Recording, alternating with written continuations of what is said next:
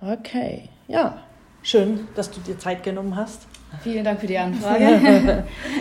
Erzähl uns ein bisschen was über dich. Also ich bin Jana, ich bin 19 Jahre alt, ich studiere Gesundheitswissenschaften an der TU in München.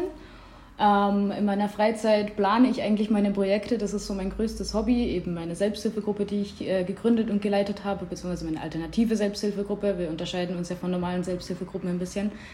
Und äh, ein Schulprojekt, das ich mit einem befreundeten Ehepaar von mir zusammen mache, zur Aufklärung über psychische Erkrankungen für Schüler und Lehrer. Mhm. Und sonst spiele ich Gitarre, dreht äh, zum Teil in München als Poetry Slammerin auf, bin Autorin.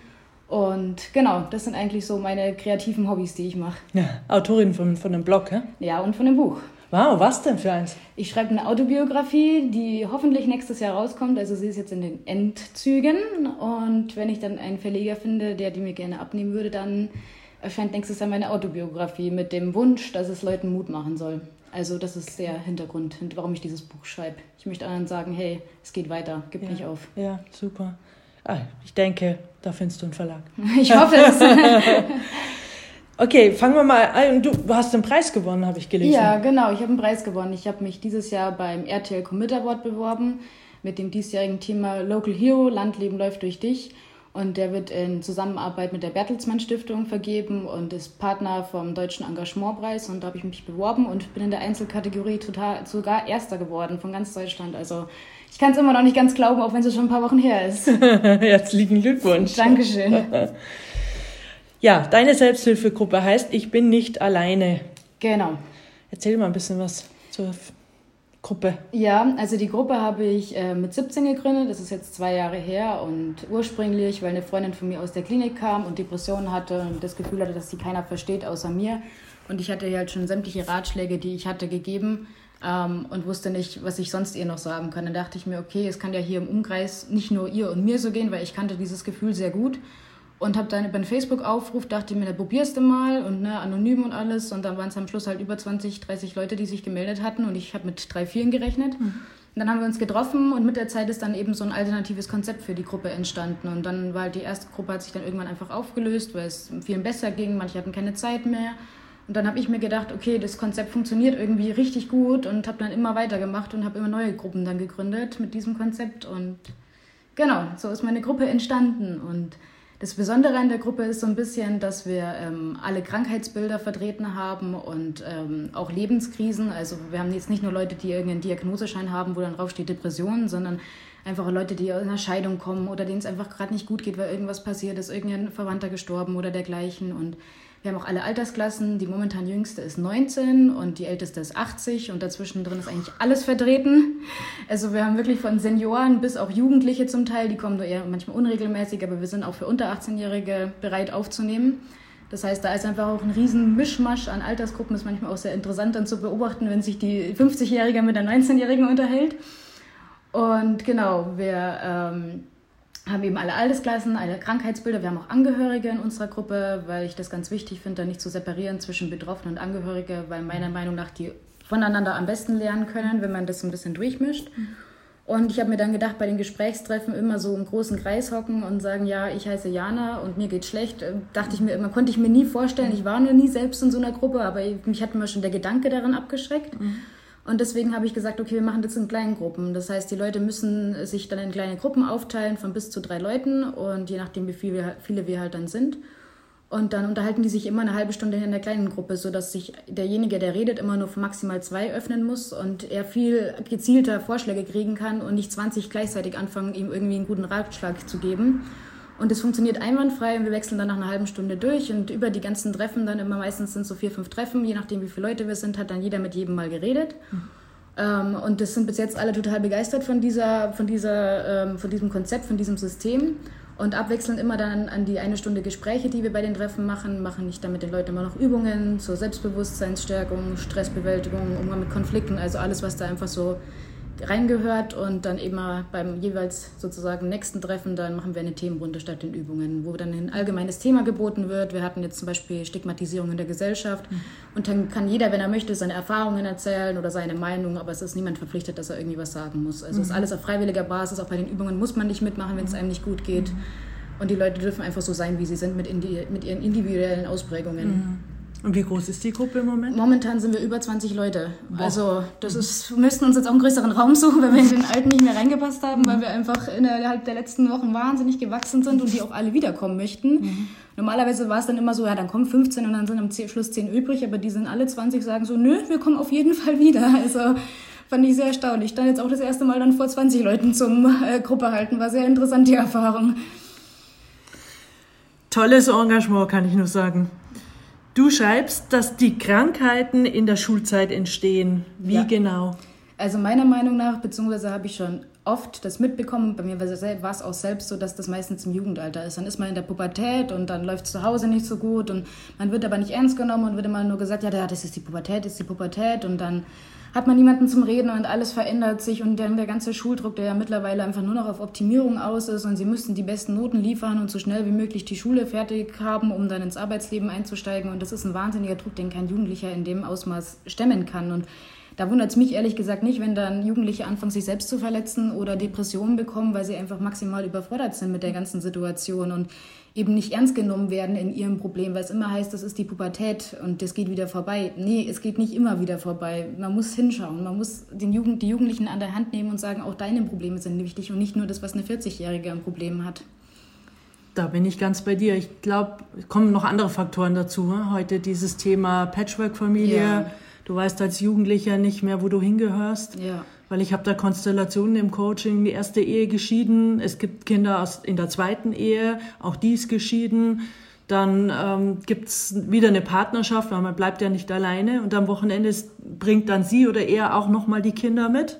Und plötzlich sitzen drei Generationen oder drei verschiedene Familien an einem Tisch und man weiß nicht mehr, wo man hingehört. Ja, ich finde, dass es den Jugendlichen einfach wesentlich mehr Raum eben auch wie in der Familie gegeben werden muss. Die müssen ernst genommen werden und auch wenn man dann fünf Geschwister hat oder dergleichen, jedes Kind braucht Aufmerksamkeit und jedes Kind braucht Liebe. Und sowas sollte auch eben in der Schule einfach viel mehr, ähm, ja, viel mehr darauf eingegangen werden. Wenn ich überlege, dass die Klassen zum Teil 30 Kinder haben, wie kann denn ein Lehrer bitte auf 30 Kinder irgendwie schauen, individuell auf die Leute eingehen? Wo haben sie ihre Lernschwächen? Dann heißt es einfach, die kriegen ihre Matheaufgabe und wer, nicht, wer sie nicht schafft zu lösen, fällt so ungefähr durch. Und das kann einfach keiner stemmen. Und dann eben, was halt in der Jugend einfach ist, es verändert sich alles, dann kommt die erste große Liebe und dann funktioniert das nicht und dann weiß man nicht, wie man damit umgehen soll und jeder tut es immer nur ab, ach ja, das kleine Problemchen und so kommt das halt dann alles. Also auf den Kindern und Jugendlichen, auch in der Grundschule schon, liegt einfach viel zu viel Last, die sie nicht tragen können. Und das wird von Jahr zu Jahr, habe ich das Gefühl, immer schlimmer. Also die Gesellschaft entwickelt sich immer mehr dazu, zu sagen, sie müssen noch besser, noch leistungsfähiger sein und nicht die Leute mal so lassen, wie sie sind mit ihren Macken und Kanten und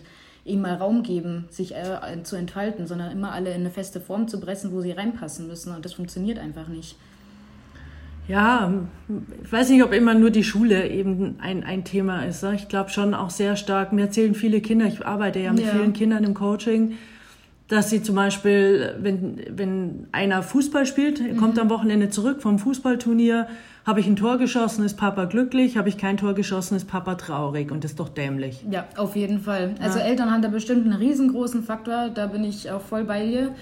Ähm, weil Erziehung ganz viel ausmacht und eben wie man auf die Kinder zugeht und, und eben ob das dann Freizeitleistungen sind oder Schulleistungen ähm, ich finde, dass Eltern den Kindern oft auch viel zu viel abverlangen für ihr Alter und immer dann auch, ja, sie sollen im Haushalt den ganzen Tag helfen und Wäsche waschen mit zwölf, wo ich mir denke, hallo, das ist ein Kind, das muss spielen, das muss raus dürfen. Was natürlich dann das nächste ist, sind Handy, Computer den ganzen Tag. Das ist genauso unförderlich. Die Kinder brauchen frische Luft, die müssen raus, die müssen sich bewegen, die müssen ihre Energie abbauen, die müssen mal richtig äh, einfach loslassen können, sich mal austoben können und nicht ähm, entweder vom Handy, Computer, dies, jenes, das und eben auch die, in den Freizeitaktivitäten sollte da kein Druck drauf liegen. Genauso wie ich der Meinung bin, dass wenn wir zum Thema Schule nochmal zurückgehen, dass für Sport meiner Meinung nach nicht benotet werden soll, weil der eine ist sportlich, der andere nicht. Also ja. ich bin dafür künstlerisch eher begabt, was jemand anderes nicht kann. Mhm. Ähm, und ich habe dafür mit Sport überhaupt mhm. nichts am Hut, beziehungsweise bin da nicht sonderlich äh, talentiert drinnen. Und dann für sowas Noten zu kriegen, ob ich da jetzt über so eine blöde Stange drüber springen kann oder nicht, ist mir schon in der Schule einfach absolut, äh, hat sich mir das widersetzt. Mhm. Kann ich gut nachvollziehen. Aber da sprichst du eben noch ein Thema an, was mir heute oft Angst macht, ist das ganze Thema soziale Netzwerke. Ich habe mal gelesen, dass 16 Prozent der Jugendlichen im Netz gemobbt werden. Oh ja. ja. Also das, dieses ursprüngliche Mobbing auf dem Pausenhof hat sich zum Großteil ins Internet äh, verlagert, weil es anonym ist. Man kriegt keiner mit. Auf dem Pausenhof kriegt es vielleicht mal noch ein Lehrer mit oder dergleichen oder im Ort irgendwo im Freizeittreff oder sowas. Ähm, aber im Internet kriegt das keiner mit. Und die meisten, die ja gemobbt werden, die gehen nicht hin zu seiner Mutter oder Vater oder ihrer Mutter, Vater und sagen, hey Mama, ich werde gemobbt. Also das funktioniert alles anonym. Die Leute sind zum Teil anonym, die das machen, die kriegt man nicht. Also es ist richtig äh, schlimm, was da sich in den letzten Jahren entwickelt hat. Und mhm. Ähm, das sind so viele einfach, wo das mittlerweile übers Internet läuft. Und ich finde das richtig erschreckend, wo sich die Gesellschaft dahin entwickelt. Mhm. Ja, und ich glaube halt, da bräuchte man wieder mehr Regeln zu Hause, weniger Internet, ja. weniger Medienkonsum, weniger Spiele, ja. mehr Miteinander, mehr wieder Spielesammlung raus aus dem Regal und zusammen spielen ne, und lachen und Freude haben. Ja, und den Kindern muss auch beigebracht werden, wie man mit Internet umgeht, wie man äh, sich im Internet verhält, dass alles nachvollziehbar ist im Prinzip, was sie da für Spuren hinterlassen. Das ist ja auch so ein Punkt. Und ähm, es gibt mittlerweile an vielen Schulen schon so digitale Seminare, wo die Kinder lernen, wie geht man damit um, dies und jenes. Aber meiner Meinung nach, ich habe jetzt auch nächste Woche ein Telefonat mit dem Bildungsministerium in Berlin ähm, muss da viel früher angesetzt werden, dass auch schon während der Schulzeit den Kindern in der Grundschule beigebracht wird, wie gehe ich auch im realen Leben miteinander um. Und diese ganze Sozialkompetenz, die meiner Meinung nach bei vielen Kindern immer mehr verloren geht durch dieses ganze, ich hocke vom Handy und spiele irgendwelche Ballerspiele und dies und jenes und baue ein Aggressionspotenzial auf, muss viel früher schon im Kindergarten, Grundschule eingegriffen werden mit, äh, wie verhalte ich den anderen, wie geht es dem anderen, woran merke ich, dass es ihm nicht gut geht, was mache ich dann, wie bin ich nett zu dem, freundlich, was, was ist noch okay und was nicht mehr. Also so, wenn die Kinder das von frühzeitig lernen würden, dann würden sie es, glaube ich, eher mitkriegen. Aber umso früher das anfängt und das entwickelt sich und das ist wie ein Verhalten, was man nicht mehr so schnell abtrainieren kann. Mhm. Ja, vor allem bis hin zur Sucht. Ja, das ja? ist das Nächste. Ja, das ist leider wirklich so. Der eine der häufigsten Süchte ist mittlerweile Handysucht und Computersucht. Also was ich schon erschreckend finde. Das gab es vor 20 Jahren noch nicht. Also ich kann mich erinnern, mein erstes Handy habe ich in der fünften Klasse gekriegt und das war so ein altes Klapphandy. Damit konnte man anrufen und das war's dann. Also falls der Bus mal irgendwie ausfällt und ich nicht nach Hause komme. Aber Smartphone gab es zu meiner Zeit in meiner Jugend so gesehen auch noch nicht oder frühen Jugend. Und war auch froh drum. Also muss ich ehrlich sagen, ich vermisse nicht, dass ich damals kein äh, Touch-Handy mit weiß Gott was allen für Funktionen hätte. Ich glaube, mich hätte das als Kind wahnsinnig überfordert, was es da alles gibt und was man da alles machen kann. Also ich glaube, ich hätte das Ausmaß überhaupt nicht mehr erfassen können. Mhm. Also ich, und ich glaube, dass, da geht es halt auch wieder zu Hause los. Ne? Eltern sind oft ein schlechtes Vorbild. Ja. Man sitzt beim Tisch und äh, ja, das Handy ist mit am Essenstisch und in meinen Augen bräuchte es halt klare Regeln. Ich habe jetzt von einer Familie gelernt, die haben eingeführt, immer wenn man in die Küche geht, wo auch gegessen wird, darf kein Handy mitgenommen werden. Finde ich gut. Ja, finde ich auch richtig gut. Ja. Ja, bin ich total dafür. Also ich habe auch letztens, als ich Essen habe, Familien gesehen, wo dann das dreijährige Kind mit dem Handy da hockt und da irgendwelche mhm. Spielchen rumtippt. Mhm. Und ich dachte mir, das kann doch nicht sein. Also gerade allein diese Strahlenbelastung für so ein dreijähriges mhm. Kind, genauso wie Fernsehschauen für ein dreijähriges Kind, das kann überhaupt noch nicht erfassen, was da Das ist eine wahnsinnige Reizüberflutung.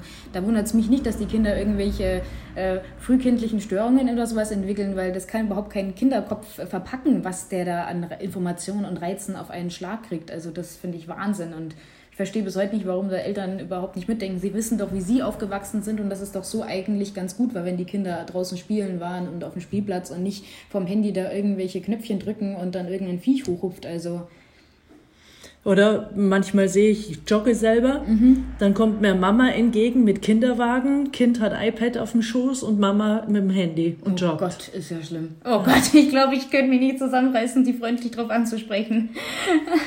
nee, finde ich ganz, also ich hoffe, dass wir nicht mal Kinder haben, sie nie so erziehen werde. Ja. Aber ich hoffe einfach, dass die jetzige Reflexion, die ich da schon habe, ähm, mir da weiterhilft zu sagen, okay, ich weiß, wie meine Kindheit war ohne Handy und das wünsche ich meinen Kindern auch. Auf dem Bauernhof die Kühe streicheln, also wie man es halt so vom Land auch kennt, das ist das Richtige und nicht äh, irgendein Bildschirm vor der Nase. Und wie reagieren Jugendliche, wenn du ihnen das sagst?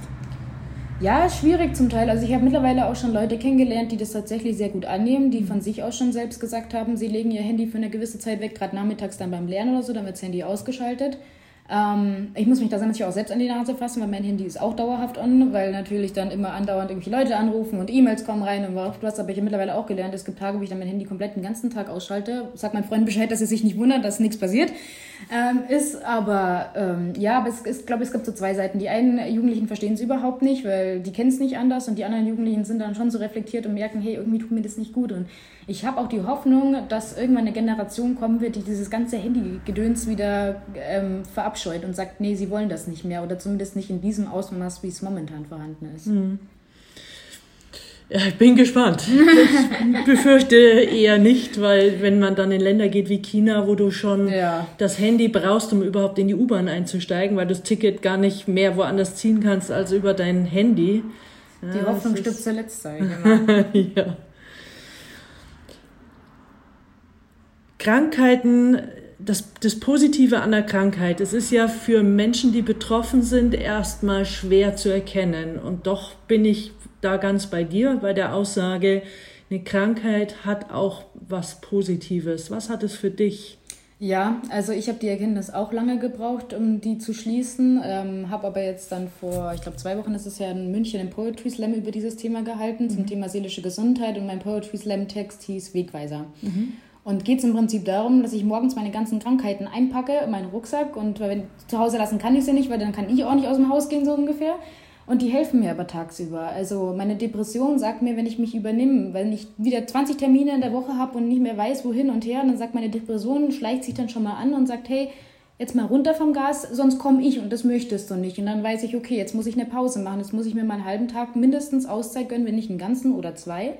Und wenn ich es nicht mache, dann kommt meine Depression auch. Und dann hat sie aber ihre Berechtigung für mich zu kommen, wo ich dann sage, ich habe mich drauf gehört, ich habe mich übernommen und bevor es mich körperlich komplett dann zusammenhaut, weil ich dann keine Ahnung was, äh, so ein Schlaganfall oder Herzinfarkt gibt es ja mittlerweile auch schon bei Jugendlichen oder Burnout oder irgendwas dergleichen kriegt, ist lieber, mir lieber meine Depression kommt als Frühwarnzeichen und sagt mir, hey, wenn du dich jetzt nicht ausruhst, dann mache ich das jetzt mal drei Tage für dich und dann kriegst du jetzt eine Zwangspause und dann darfst du auch wieder aufstehen. Also so sehe ich es mittlerweile, genauso wie mein Borderline mir im Prinzip wahnsinnig viel Selbstbewusstsein zeigt und mir zeigt, hey, Gefühle sind nichts Schlimmes, die kann man zulassen und du hast sie jahrelang nicht zugelassen, deswegen muss jetzt umso mehr von denen raus.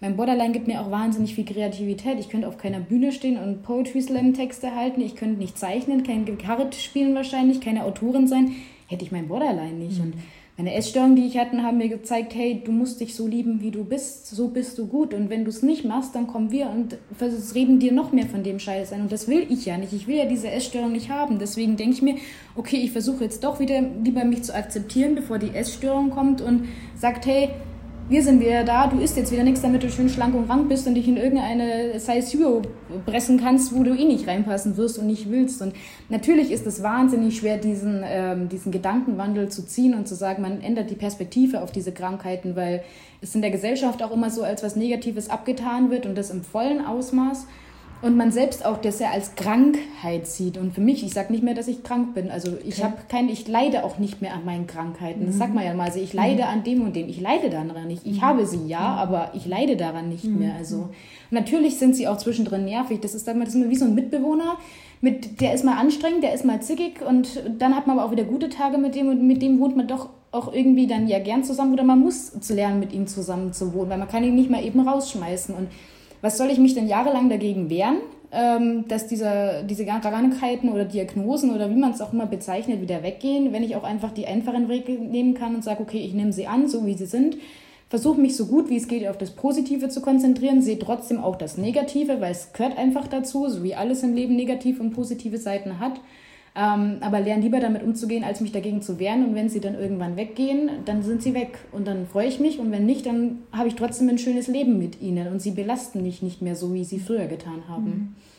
Ein Kollege hat mich gelehrt in der Ausbildung, dass wir sagen, nicht ich bin krank, sondern ein Teil von mir ist in deinem Fall krank oder ja. hat eine Depression oder eine Essstörung. Ja. Und dann wird es eben schon anders, weil dann bin ja ich als Mensch nicht davon besetzt, sondern ein Teil davon hat eben ein, ein, ein Thema, eine Krankheit, wie immer wir es bezeichnen wollen. Ne? Ja. Und ich finde das schon mal einen ganz guten Ansatz. Ja, ja, auf jeden Fall. Und das hat ja auch irgendwo alles seine Ursachen. Also wenn mich ein Laie fragt, der selbst nichts damit groß zu tun hat, ja, ähm, woran liegt denn das, woher kommt das, dann sage ich immer, das ist willkürlich, weil ein Laie versteht darunter immer, habe ich das Gefühl, ähm, jemand, der auf der Straße hockt, sollte doch Depressionen kriegen, der kein Dach über dem Kopf hat. Jemand, der, ähm, der eine der absolut schlechte Kindheit hatte oder irgendwas. Und einer, der aber selbst betroffen ist, versteht, Ursache sind nicht materielle Sachen unbedingt, sondern Ursachen, das kann auch ein Unternehmer, der stinkreich ist, treffen, der könnte Depressionen kriegen, weil er mit irgendwas nicht glücklich ist. Und Geld macht nicht glücklich, ein Haus macht nicht glücklich, sondern da gehören andere Werte dazu, die glücklich machen. Sowas wie Selbstliebe, wie Freundschaften. Und wenn da halt irgendwo oder ganz tief tief in einem drin, auch von der Kindheit irgendwo was ist, wo man sich auch nicht mehr erinnern kann. Das sind die Ursachen. Nur den Laien versuche ich das immer zu erklären, aber sie verstehen mich immer eher schwierig als die, die es selbst durchgemacht haben, weil die wissen sofort, was ich ihnen versuche zu erklären. Mhm. Ich glaube, wir sind halt in einer Gesellschaft, wo Menschen viele Dinge sammeln, ob das Autos, Häuser, wie auch immer sind, aber nicht die Erlebnisse, die Glücksmomente, die Begegnung, so wie heute mit dir. Danke nochmal dafür. Danke gleichfalls, ich habe mich total gefreut. Und ähm, wir, wir glaube ich, brauchen mehr wieder Begegnung, Beziehung, Qualität der Begegnung, weil ich glaube, Menschen begegnen sich ja, aber sie zeigen oftmals nicht mehr das echte Interesse aneinander. Sie sitzen zusammen, aber sind mit dem Handy beschäftigt die Not, wenn man das Handy nicht findet, ist größer, als wenn der Mensch nicht auftaucht. Ja, das stimmt. Ja, ja und also bei mir ist auch so, ich muss nicht jedes Wochenende feiern gehen. Ich gehe sehr selten mittlerweile sogar feiern und gebe dann auch keine Unmengen für Alkohol oder dergleichen aus oder für irgendwelche Partys. Natürlich ist das mal schön. Mhm. Äh, genauso wie ein Auto vor der Tür zu haben, da freue ich mich auch drüber. Ohne das Auto würde ich nirgendwo hinkommen, da wo ich wohne. Ähm, bin auch froh, dass ich ein Dach über dem Kopf habe und dies und jenes und diese materiellen Sachen, aber ich brauche jetzt keine äh, Markenklamotten. Da besitze ich nicht ein Paar, nichts, keine Klamotten, gar nichts, passiert nichts von irgendeiner Marke. Das lehne ich total ab. Ich setze mich lieber abends hier an den See, genieße den Sonnenuntergang mit meiner besten Freundin, schaue in die Ferne und freuen uns einfach darüber, dass wir gerade diesen Sonnenuntergang gemeinsam genießen können und dass wir gerade ein total gutes Gespräch führen. Das sind die Sachen, auf die wir Wert legen. Wie gesagt, ich brauche keine Nike-Schuhe, um glücklich zu sein. Ich brauche einen Sonnenuntergang, ich brauche Natur, ich brauche gute Freunde. Das ist das, was mich glücklich macht und keine Markenklamotten. Also bin ich froh, dass ich auch nie diesen, diese Wandlung in die Richtung hatte, sondern eigentlich für mich schon seit Kind klar war, dass diese Natur, dieses, dieses Phänomen, einfach diese kleinen Sachen sind das Wichtige und nicht irgendwas, was viel Geld kostet. Da bin ich ganz bei dir. Ich war gestern mit einem Kollegen auf einer Hütte, die ist im 18. Jahrhundert gebaut, steht hier oben am Sudelfeld, mhm. ähm, im, im Mitten vom Wald, ist äh, sehr stark renovierungsbedürftig. Die Mäuse nagen überall, mhm. selbst an den Plastikbehältern. Und, und trotzdem hatten wir gestern eine unwahrscheinlich gute Zeit. Da oben ist es sehr ruhig, außer unten auf der Straße fährt ein Motorrad, dann hörst du es leider. Aber ansonsten einfach nur, da gibt es kein Radio, keinen Fernseher. Es gibt, wenn, wenn du ums Haus die Hütte rumgehst, brauchst du eine Stirnlampe. Ne? Es gibt nur eine Autobatterie für ein bisschen Saft. Mhm. Ansonsten haben wir den Ofen halt angeheizt und haben das Wasser draufgestellt, dass wir ein paar Nudeln machen konnten. Und doch hatten wir einen unwahrscheinlich guten Nachmittag und Abend. Und das ist da müssen wir wieder mehr hin in meinen Augen. Ja, bin ich ganz bei dir. Das ja. sind die Sachen, die glücklich machen ja. und nicht ein Auto, äh, Geld oder irgendwelche Markenklamotten, wie ja. auch immer, was es für einen dann ist oder ein Eigenheim mit Riesenhaus und eine Villa. Braucht kein Mensch, ganz ehrlich, das macht auch keinen glücklich. Das sind ja die meisten, die meisten, die so viel Geld haben, die sind im Prinzip auch nicht glücklich. Die machen sich eine Illusion davon, dass sie glücklich sind, aber ihnen fehlt dann irgendwo was. Und das ist der Blick auf die kleinen Sachen, die kleinen Sachen wieder genießen zu können. Und das war auch was, was mir meine psychischen Erkrankungen gezeigt haben dass wenn ich da mal einen Tag, wenn ich richtig meine richtig schwer depressiven Episoden hatte und dann einen Tag hatte, wo ich gemerkt habe, es geht wieder bergauf, wie glücklich ich war, wieder, dass es bergauf geht. Dazu brauchte ich kein, kein SUV vor der Haustür, sondern wie sehr ich mich gefreut habe, dass es mir wieder besser geht. Also, dass ich merke, ich kann wieder Freude empfinden. Das sind diese kleinen Sachen und das muss man wertschätzen. Und eben, die meisten Leute wollen immer mehr, immer mehr und schätzen gar nicht das wert, was sie haben und wie es ihnen geht und dass sie gute Freunde haben. Ich halt zum Beispiel jedes Jahr an meiner Geburtstagsfeier eine Rede, wo ich allen meinen Freunden einzeln dafür danke, dass sie mit mir wieder durch dieses Jahr gegangen sind, dass sie mich in verschiedenen Situationen unterstützt haben. Meine beste Freundin habe ich jetzt seit 18 Jahren und ich bin 19. Also, ne, deswegen, das sind die Sachen, wo ich meinen Wert drauf lege, wo ich den Leuten auch Danke sagen möchte, weil ich das auch nicht mehr als selbstverständlich ansehe. Und das ist diese Wertschätzung, die wir wieder brauchen und den Blick dorthin, was eigentlich nicht selbstverständlich ist, dass wir gute Freunde haben, dass wir eine Familie haben, gibt auch Leute, die haben das nicht. Und das ist was, was wir schon wahnsinnig viel Glück haben. Natürlich ist das nicht das komplette Glück und jeder ist froh, wenn er ein Auto und ein Haus hat, aber man sollte auch die kleinen Sachen zusätzlich wertschätzen. Ich sage gerne, ich würde gerne oft Menschen eine Glückslupe in die Hand geben, damit sie wieder die Glücksmomente, die, glaube ich, schon bald täglich bei uns vorbeispazieren, dass wir sie sehen. Ne? Ja, auf jeden Fall. Das, das wäre mal eine sehr sinnvolle Erfindung.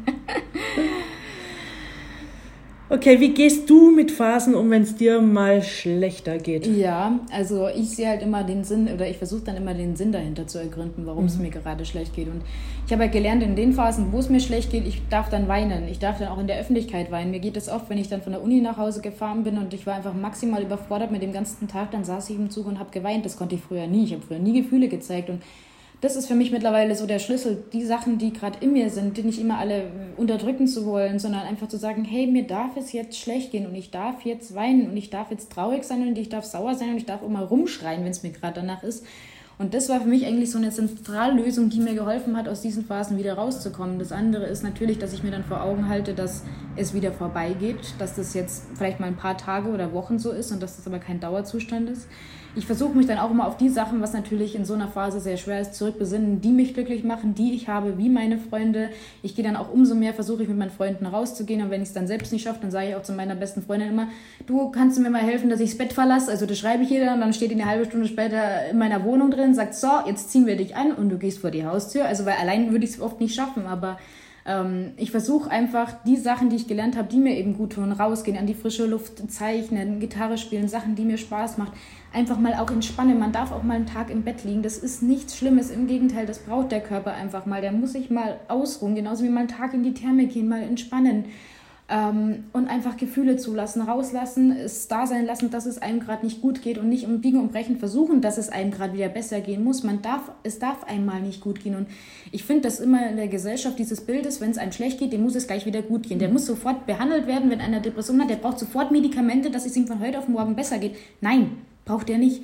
Der darf mal, dem darf es mal schlecht gehen und mir darf es mal schlecht gehen und den Leuten darf es mal schlecht gehen und es darf jedem auf der Welt mal schlecht gehen. Und wenn das natürlich ein Ausmaß annimmt, wo es dann sagt, okay, das ist nicht mehr erträglich für denjenigen, dann ist es sinnvoll. Ich gehe zum Beispiel auch nur in meine Therapie, ähm, und spreche da Sachen an, die mich selbst belasten. Ich gehe nicht in meine Therapie, um zu sagen, ich möchte mein Borderline wegkriegen, weil es mich so nervt, weil es nervt mich nicht, sondern ich gehe dann in die Therapie und sage, okay, da hatte ich jetzt einen Konflikt, da würde ich gern anders mit umgehen beim nächsten Mal, da merke ich, dass die Impulsivität meines Borderlines durchkommt und das stört mich.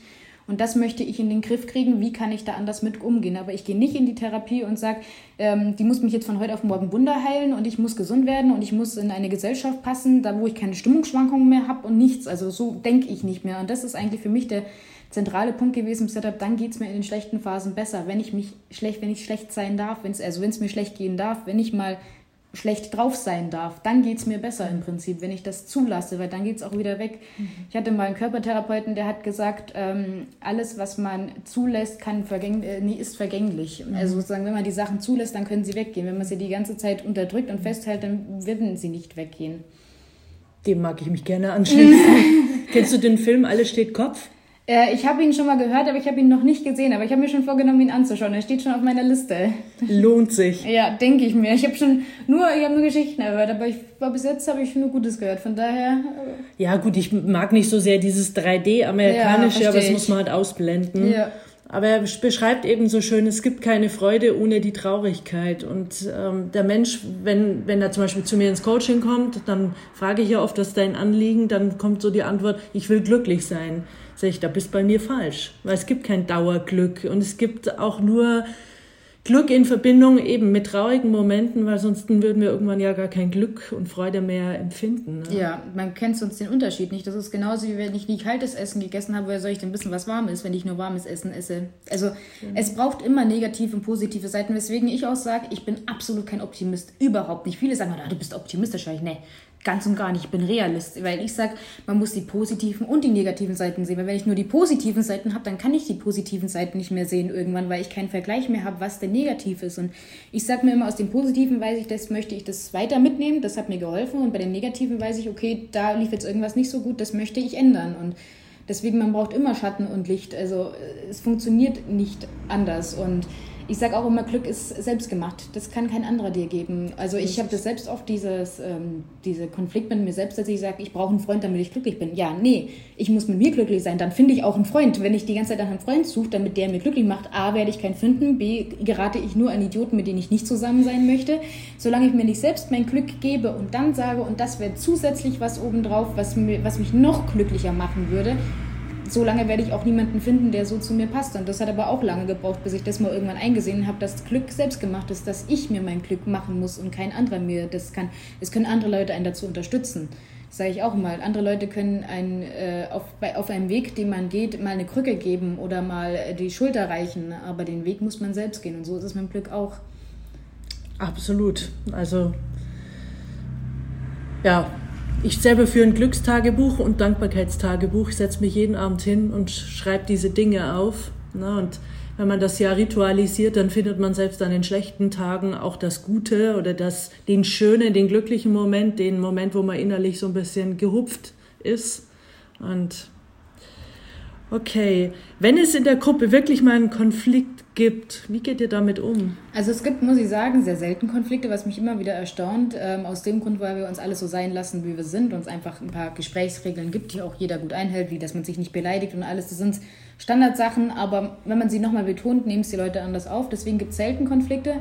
Und wenn es aber Konflikte gibt, dann schaffen es normalerweise die zwei, die einen Konflikt haben, miteinander in Ruhe zu reden und das zu lösen und sagen, hey, da bin ich jetzt eine andere Meinung. Und wenn es dann wirklich gar nicht geht, dass die beiden sich wieder vertragen, dann schreite halt meistens ich ein und sage, okay, spiele dann so ein bisschen den Mediator, weil oft ist es ja meistens so, oder was ich oft verstehe dass, oder finde, dass Konflikte deswegen äh, entstehen, weil man aneinander vorbeiredet. Und wenn man die Leute, den Leuten nicht ihren Raum und ihre Meinung lassen soll, nur weil ich jetzt die Sonne schön finde und jemand anderes nicht, beziehungsweise eher andersrum, ich bin nicht so der Sonnenmensch, ich äh, bin eher der Herbstmensch, wenn es dann so ein bisschen regnerisch und so, das mag ich lieber, dann auch rauszugehen. Und andere sagen, was, wie kannst du denn den Regen mögen? Und die Sonne ist doch viel besser. Dann sage ich, hey, ist doch schön, wenn du die Sonne magst, ich mag den Regen. Und deswegen funktioniert es eigentlich in der Gruppe, weil wir uns so sein lassen, wie wir sind. Und wenn es da mal was gibt, dann wird halt einfach vernünftig darüber geredet und dann wird halt der andere mit seiner Meinung akzeptiert, so wie er ist. Und das ist eigentlich schon die ganze Lösung dieses Konfliktes, weil daran hängen sich Konflikte im Prinzip auch nur auf, wenn das nicht gegeben ist. Ja, das erinnert mich an unser Gespräch gestern mit meinem Kollegen, weil das war eben auch Gespräch. Wir versuchen heute viel zu oft Menschen Vorschriften zu machen, zu erziehen, wie man zu sein hat, zu denken hat wie auch der Partner zu sein hat. Und äh, letztens hat mir ein äh, Freund erzählt, der war in eiskaltem Wasser, in so einer Eistonne, so wie Feuerlauf. Ne? Mhm. Und äh, seine Freundin hat dann gesagt, ja, das macht man nicht, man geht nicht in eiskaltes Wasser. Ja, wenn er möchte, why not? Ja, vor allem gibt es ja sogar Wim Hof, der diese Methode äh, praktiziert mit eiskaltem Wasser. Also es hat irgendwo seinen Grund und er darf das machen, was ihm Spaß macht. So ist es. Sie muss ja nicht, ja? Nee, Sie kann ja zuschauen oder eben, wegbleiben oder. Eben. Also man muss, warum muss man den Leuten immer vorschreiben, was sie zu tun und zu lassen haben? Leben und leben lassen ja. ist im Prinzip auch das Ganze, was Frieden auf dieser Welt mal ausmachen würde, wenn das alle so denken würden und nicht immer dem anderen vorschreiben und ich habe die bessere Idee und dieser Konkurrenzkampf in allem und äh, nee, also ich habe mit meinen Freunden auch oft eine verschiedene Meinung und dann diskutiert man da auch mal drüber. Das ist ja auch in Ordnung, um einfach seinen Horizont zu erweitern. Aber am Schluss gehen wir aus dieser Diskussion raus. Gerade mit meinem besten Kumpel, wir haben da sehr viel Potenzial zum Diskutieren. Aber nach einer halben Stunde sagen wir dann auch, okay, du hast die Meinung, ich habe die Meinung, wir sind trotzdem befreundet, wir kriegen uns deswegen nicht in die Haare und gut ist die Diskussion. Und wir diskutieren halt dann gern eben, aber auf einer vernünftigen Ebene und nicht mit so emotionalem Diskutieren, dass man sagt, der ist jetzt sauer auf den einen oder so, sondern einfach über, um seinen Horizont weiterzubilden, um mehr Wissen zu erlangen, wie sieht der andere das und ja, wie gesagt, wenn das mal jeder machen würde oder mal ein bisschen in die Richtung gehen würde, glaube ich, wäre es schon viel einfacher alles. Mhm. Ja. Dann habe ich gelesen, dass du schon wieder ein weiteres Projekt auf die Beine stellst, der Wahnsinn. Erzähl ein bisschen davon. Ja, also ich mit einem befreundeten Ehepaar von mir haben wir jetzt im April, es ist gestartet, also wir haben es schon länger geplant, ein Schulprojekt ähm, und wir haben zur Aufklärung über, über psychische Krankheiten und wir hatten jetzt im April an der Schule einen Probelauf, einen Psychologiekurs, wo wir halt wissen, die sind auch interessiert für dieses Thema und die waren so begeistert, äh, die sind alle danach uns hergekommen, 20 Schüler, auch die, die eigentlich anscheinend normalerweise gar nichts sagen. Da war die Lehrerin sehr überrascht, dass die sich auf einmal melden und da was sagen, weil das kannte sie nicht. Die waren so begeistert von unserem Schulprojekt und dann ähm, haben jetzt eben ergänzend zu diesem, äh, zu diesem Schülervorträgen machen wir jetzt Lehrerfortbildungen, wo wir jetzt auch eine Lehrerfortbildung schon verpflichtend für alle 84 Lehrer an dieser Schule bekommen haben, weil die Lehrer sehr begeistert von dieser Fortbildung sind und deswegen ist das jetzt schon verpflichtend für alle. Und weil der Direktor auch die Not dahinter gesehen hat, wie wichtig es ist, über psychische Erkrankungen aufzuklären. Und im Prinzip funktionieren beide Vorträge so, dass wir den Lehrern und den Schülern natürlich im gesonderten Setting erstmal ähm, erklären, was für psychische Erkrankungen gibt es und an persönlichen Beispielen oder Erfahrungen festmachen, wie die sich äußern, um das einfach ein bisschen greifbarer zu machen unterstützen diese ganzen Sachen mit einer PowerPoint-Präsentation, wo aber auf den Bildern hinten ich als Betroffene zu sehen bin und mein befreundetes Ehepaar als Angehörige, sodass die Schüler und auch die Lehrer eine ganz andere Verknüpfung dazu kriegen, weil ich rede als Betroffene und sie sehen mich hinten auf diesen Fotos, die die Symptome darstellen, auch als Betroffene. Also es hat eine ganz andere Wirkung. Und dann eben der zweite Teil ist dann sozusagen wie eben jeweils Lehrer und Schüler. Da ist dann ein bisschen ein Unterschied, weil natürlich die Lehrer anders dann ein bisschen anders äh, darauf aufmerksam gemacht werden sollen als Schüler und natürlich auch von dem, wie viel man Schüler da zumuten kann, einfach ein bisschen ein Unterschied herrscht. und wird aber eben den Lehrern und den Schülern im Prinzip beigebracht, ähm, wie sie ähm, anderen helfen können und wo auch die Schüler selbst sich Hilfe holen können, wenn es ihnen natürlich nicht gut geht. Also nicht nur, wie sie jetzt, wenn ihre Freundin irgendwie erkrankt ist, was sie dann machen können, sondern auch, wo sie sich selbst hinwenden können und bei den Lehrern geht es im Prinzip darum, dass wir ihnen zeigen, was Frühwarnzeichen sind, dass wenn ein Schüler im Unterricht einschläft, der vielleicht nicht den Unterricht langweilig findet, sondern die ganze Nacht nicht geschlafen hat, weil er nur am Gedanken und Sorgen machen war und nicht weiß, wie es weitergehen soll und in der Schule dann so abgelenkt ist, dass er zur Ruhe kommt ähm, und dann mal schlafen kann und dass das nicht immer heißt, der Schüler ist faul oder irgendwas. Ähm, und zeigen ihnen dann halt auch, wie sie mit den Schülern umgehen sollen, was sie machen sollen und was sie vor allem auf gar keinen Fall machen sollen, weil das ist, glaube ich, fast noch wichtiger als das, was sie machen sollen. Ähm, und geben den Lehrern halt dann auch noch Hilfestellungen, wo sie sich hinwenden können, wenn Schüler eine Krise haben, wo auch sie sich hinwenden können, was aber, wenn es ihnen nicht gut geht, was noch sehr in den Anfangszügen ist, wo ich gerade schon dabei bin, ein neues Projekt auf die Beine zu stellen, um den Lehrern mehr Unterstützung zu bieten in der Richtung. Und das ist im Prinzip so unsere Fortbildung, einfach um mehr Aufmerksamkeit auf dieses Thema in der Schule zu lenken, eben für Lehrer und Schüler und einfach mal so ein bisschen ja, eine neue Ära da anzufangen, mehr oder weniger, und dieses Thema dort mit einzubeziehen, wo es eben auch viel stattgefunden wird und die Schüler sind die meiste Zeit in der Schule und umso weniger zu Hause bei dem momentanen Lehrplan. Mhm. Was sollen denn Lehrer auf keinen Fall tun? Gut gemeinte dumme Kommentare. Also Lehrer sind ja meistens immer so, dass sie wahnsinnig gerne Ironie benutzen und das ist auch wahnsinnig cool es gibt einfach nur Situationen, wo Ironie einfach absolut unangebracht ist. Also wenn dann da so ein, keine Ahnung, so ein Schüler ist, der total geknickt in der Ecke und dann kommt, bei, Tobi, was ist denn mit dir schon wieder los? Ja, toll, vor der ganzen Klasse, super, dem Tobi geht's jetzt bestimmt besser. Also Lehrer haben da einfach so eine Art, manchmal so mit schöner Ironie an Sachen rangehen zu wollen, ist manchmal nur unangebracht und vor allem, was sie nicht tun sollen, ist wegschauen. Also das ist ja, deswegen heißt ja unser Schulprojekt auch, schaut nicht weg. Ähm, aus dem Grund eben, weil wir sagen, das ist genau das Problem an der Sache, dass viel weggeschaut wird und dass da einfach nicht hingeguckt wird und sonst mit unsensiblen Art. Also das habe ich auch ganz viel gehört, dass wenn dann die Lehrer die Schüler darauf ansprechen, eher so mit, mit dem Brecheisen durch die Tür gehen und nicht mal anklopfen und versuchen mal langsam reinzugehen, sondern immer meinen, sie müssen jetzt gleich mit allem und total unsensibel darauf losgehen und wie kannst du denn nur und ja, aber ich bin mal gespannt, was ich dann nach der Fortbildung zu berichten habe. Aber ich glaube, dass es auch eine große Unsicherheit gibt. Ja, ja auf jeden Fall. Also ich habe auch mit vielen Lehrern schon geredet, weil wir natürlich die ähm, Lehrerfortbildung auch die Lehrer abholen möchten und nicht ihnen einfach irgendwas sagen, was sie dann umsetzen wollen, sondern natürlich ihre Ängste mit aufnehmen. Und ich habe von vielen Lehrern gehört, sie wissen nicht, was sie machen sollen. Sie haben Angst, denjenigen anzusprechen, wie der dann reagiert und wie sie weitermachen sollen. Da werden die Lehrer einfach viel zu wenig geschult, weswegen ich ja auch mit dem Bildungsministerium eben nächste Woche dieses Telefonat habe um dem mal ein bisschen verdeutlichen zu machen, wo da eigentlich ein Defizit in der Schule herrscht und wo auch in der Lehrerausbildung ein Defizit herrscht, weil die Lehrer, wie es auch bei mir war, ich hatte zwei wahnsinnig engagierte Lehrer und die haben sich so viel um mich gekümmert und so viel Energie und Zeit in mich reingesteckt, ähm, wodurch ich überhaupt mein Abi geschafft habe und wodurch ich jetzt eigentlich diesen Lebensweg gehen konnte, den ich jetzt mache. Wenn ich die nicht gehabt hätte, wüsste ich nicht, wo ich jetzt stehen würde. Ähm, und die müssen aber auch in ihrer Ausbildung einfach wesentlich mehr darauf geschult werden. Die muss diese Angst genommen werden. Die müssen einfach eine Sicherheit dafür bekommen, was kann ich machen, was mache ich falsch, wo, wo geht's lang. Und gerade weil sie mit vielen Kindern, Jugendlichen und natürlich auch mit vielen Problemfällen arbeiten, verstehe ich überhaupt nicht, warum da noch nie irgendwie jemand von den Höheren auf die Idee kommt, ist dann mal eine mehr psychologische und pädagogische Ausbildung in diesen ganzen, dieses Lehrerausbildung reinzubringen. Also das ist mir bis heute nicht äh, begreiflich, warum das nicht noch keine Revolution in der Richtung gab. Also naja, es geht ja weiter mit Thema mal ein Thema Glück einzuführen oder Selbstbewusstsein, Selbstvertrauen. Ich habe das alles auf meinem Plan ja. stehen für nächste Woche fürs Bildungsministerium. Da habe ich nämlich auch lauter so Sachen draufstehen, dass man in der Grundschule anfangen sollte mit in der Früh mit einem Sitzkreis, wo die Schüler ja noch relativ offen sind, wonach ich dieses dieses Zurückhaltende ist und dann sagen, hey, wie geht's euch denn alle? Und jeder darf dann einzeln antworten. Und wenn es dann einem nicht gut geht, dann gehen die anderen Schüler hin und sagen, hey, also wo die einfach sowas wie soziale Kompetenz lernen, hey, zu sagen, man darf, man darf es heute nicht gut gehen, mir geht's heute schlecht. Genauso wie in der Schule ist zumindest, also jetzt vorläufig erstmal nur ein Wahlfach und dann aber auch irgendwann fest in den Stundenplan integriert werden sollte, ein Schulfach namens Alltagsbewältigung, mhm. wo sowas wie Achtsamkeit, Entspannungsverfahren, Steuererklärung, das alles, was die Schüler, das kann man ja in der Oberstufe dann anbieten, also die Steuererklärung, die Rest bitte früher, ähm, wo den Schülern dieses Ganze beigebracht wird. Wie lerne ich mich selbst? Wie lerne ich? Wann darf ich mir Pausen legen? Wie viel kann ich mich am Stück überhaupt konzentrieren? Was ist meine richtige Lernmethode? Was mache ich, wenn zu Hause zwischen meinen Eltern Streit gibt? Wo kann ich mich hinwenden? So Hilfsangebote wie Jugendnotmail gibt es ja oder diese ganzen Online-Angebote, wo sich ja Jugendliche hinwenden können, sollten so selbstverständlich sein wie die 112 zu wählen für Jugendliche, finde ich.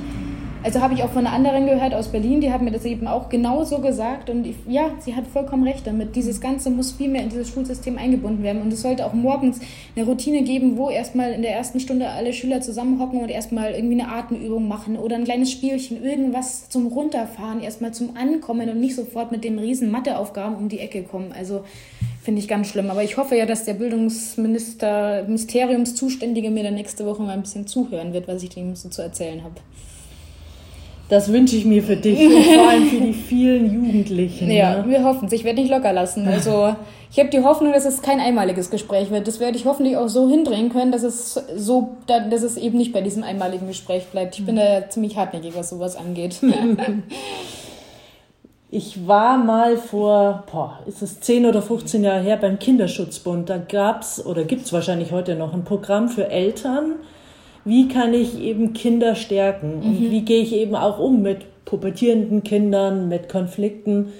Und ich habe damals gelernt, obwohl das, ich glaube, 70 Euro für 10 Abende gekostet hat und wenn es einer sich nicht leisten konnte, hat das gar nicht bezahlen müssen, es gehen kaum Menschen hin. Mhm. Und das ist halt auch das, es gibt ja schon Angebote, aber manches wird halt auch leider nicht angenommen. Ja, also was ich auch, ähm, was ich auch immer mitkriege, ähm, eben solche Angebote sollten angenommen werden, wenn es es gibt. Und das heißt ja nicht, dass die Mutter, der Vater schlecht ist, sondern sie können genau. doch nur dazulernen. Genau. Also sie können sich ja nur in der Kindererziehung verbessern. Und wenn man die Möglichkeit doch dazu hat, das heißt ja nicht, dass da jemand hingehen muss. Das ist meistens eh so. Die Eltern, die es eigentlich eh schon gut machen, die gehen zu sowas noch, um sich noch besser mit ihren Kindern zu verstehen oder den Kindern noch besser zu erziehen oder ihnen noch mehr bieten zu können. Und die, die es eigentlich viel nötiger brauchen, die gehen es nicht hin, weil sie nicht einsehen. Und ich habe mich letztens mit einem Lehrer unterhalten und ich hatte echt Tränen in der Augen. Da hat gesagt, ja, ähm, er findet das so schlimm, wenn er dann andere Eltern sieht, wo dann das Kind mal schreit oder so. Und wenn es dann auch schon drei oder vier ist und dann heult und schreit und heißt, ja, jetzt gib mal Ruhe und sei still und was schreist du denn jetzt? Und aber so in einem richtig genervten Ton. Und er hat gesagt, er macht das bei seinem Kind nicht so. Er geht dann hin und sagt dann, ich keine Ahnung, ich weiß nicht, wie das Kind heißt, ich nenne es einfach irgendeinen Namen, Jonas. Geht hin und sagt, Jonas, ähm, was ist denn los? Warum weinst du denn? Und dann hat der Jonas zu ihm gesagt, ja, Papa, ich muss jetzt einfach mal weinen, mir geht's jetzt gerade nicht gut. Und dann hat der Papa gesagt, magst du in den Arm genommen werden? Dann hat der Jonas gesagt, ja, ich mag in den Arm genommen werden. Dann hat er sich zwei Minuten ausgeheult, dann hat der Jonas den Papa angeschaut und hat gesagt, sorry, Papa, jetzt geht's mir wieder besser, Dankeschön, jetzt kann ich weiterspielen was ist daran so schwer? Ich kann es einfach nicht nachvollziehen. Ich meine, das ist eigentlich genau die Art, wie man mit Kindern umgehen sollte. Gefühle zulassen dürfen, die Gefühle von Kindern ernst nehmen. Und wenn ein Dreijähriges schreit, dann fehlt auch dem Dreijährigen irgendwas.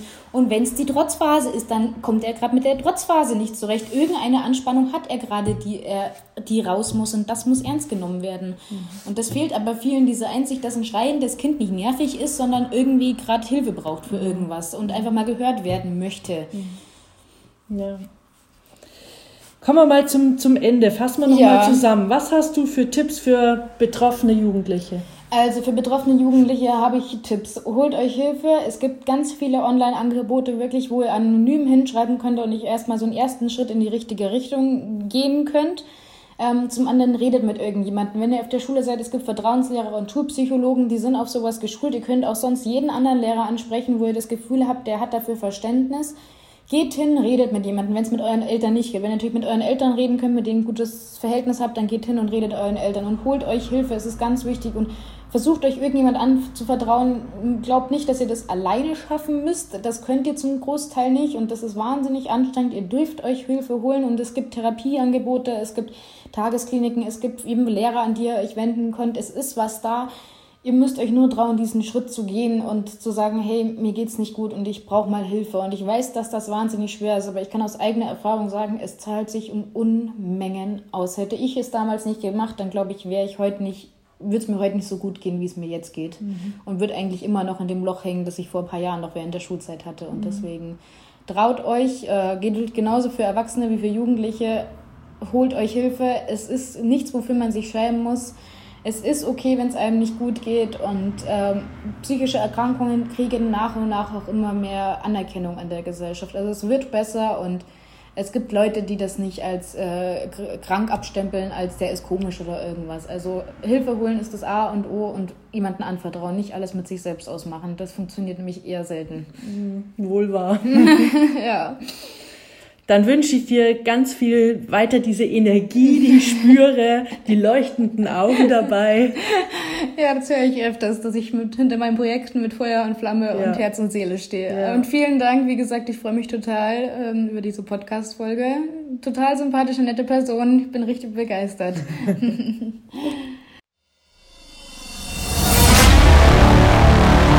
Wenn ihr mehr wissen wollt, dann geht auf www.heimsöd-academy.com beziehungsweise www.antje-heimsöd.com. Dort findet ihr auf den Blogs viele spannende Artikel zu den Themen Motivation, Erfolg, mentale Stärke und Frauenpower. Und viele weitere Unternehmertipps. Denkt immer daran, wer will, findet Wege. Wer nicht will, findet Gründe. Ciao und bis bald, eure Antje Heimsöd.